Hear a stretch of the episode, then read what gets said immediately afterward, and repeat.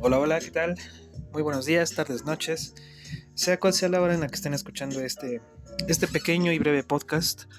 Mi nombre es Justin Acosta Yáñez, soy alumno de la Escuela Universidad Mexiquense del Bicentenario, en específico de la Unidad de Estudios Superiores Tultepec, actualmente estudiante de la carrera de Informática Administrativa Financiera.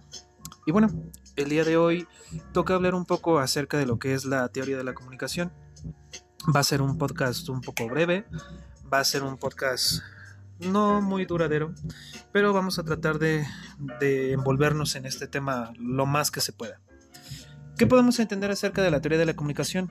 Bueno, la teoría de la comunicación es aquella que estudia cuál es la capacidad que tienen pues los seres vivos en general para, para relacionarse eh, con otros eh, para intercambiar información.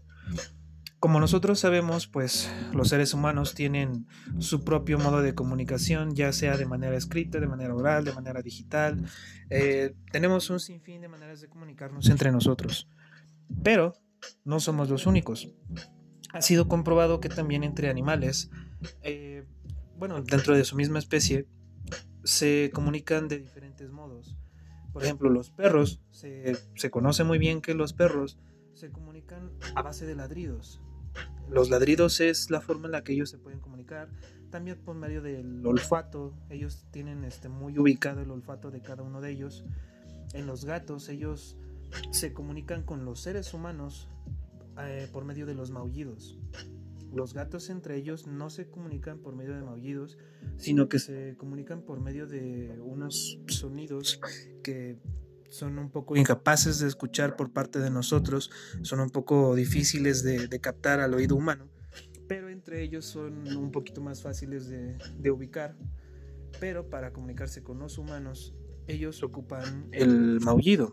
Ahí sí es muy común que entre ellos ocupen el maullido. Estos dos ejemplos son solo por poner algunos de, de manera muy, muy general. ¿Qué dice la teoría de la comunicación? Bueno, la teoría de la comunicación dice que esta es una actividad muy antigua registrada por la humanidad y de naturaleza. O sea, ¿a qué me refiero con esto? Que la comunicación surge de manera eh, natural, no es algo que se haya planeado, no es algo que se haya previsto, sino que surge precisamente de la necesidad de los seres vivos de comunicar algún tipo de información, de transmitir alguna necesidad, de transmitir alguna idea, surge de manera, ¿cómo llamarlo?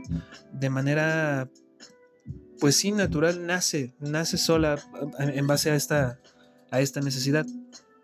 También dice que la aptitud para servirse de la información en la interacción la poseen especies animales que habitaban en la Tierra mucho antes que el hombre.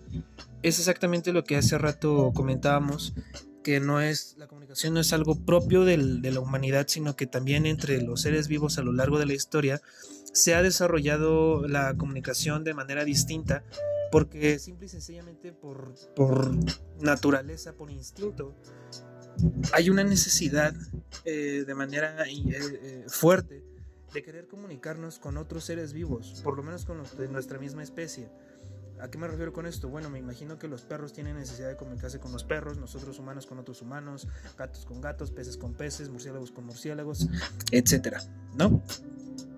También dice que el estudio de la comunicación sirve para comprender el mecanismo por el cual quien inicia la actividad comunicativa consigue lograr sus objetivos sin recurrir a la acción ejecutiva. ¿A qué me refiero con esto?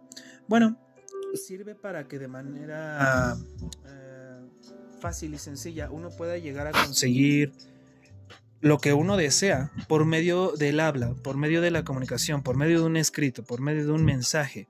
Ya no es tanto el, ejercer o el, o el imponer, el decretar, sabes que necesito esto, sino simplemente por medio de la comunicación se puede, se puede entender esto mucho más fácil y poder conseguir este tipo de, de alcanzar estos objetivos, vaya. A la hora de describir a los campos de investigación de la teoría de la comunicación, ah, podemos encontrar un doble criterio.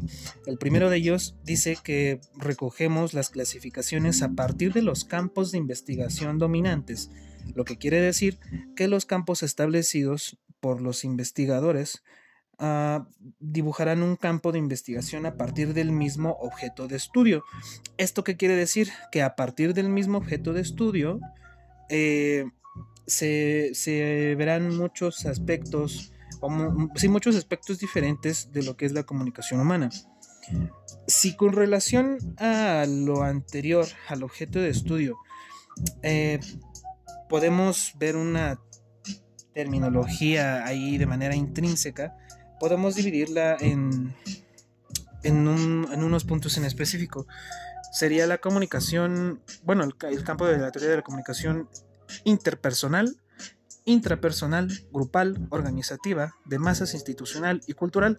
La interpersonal es la que se da a la comunidad en general, la intrapersonal es hacia uno mismo, la grupal es en un solo grupo social de personas, la organizativa, esa ya tiene que ver con un con un tipo de organización de, algún, algún lugar, alguna institución, alguna empresa, la que es una comunicación de masas. Bueno, esta la podemos ver reflejada en lo que fueron aquellas personas que, movieron cantidades innumerables de personas con un solo discurso, como lo puede ser Gandhi, como lo puede ser Hitler, como lo puede ser eh, Mandela.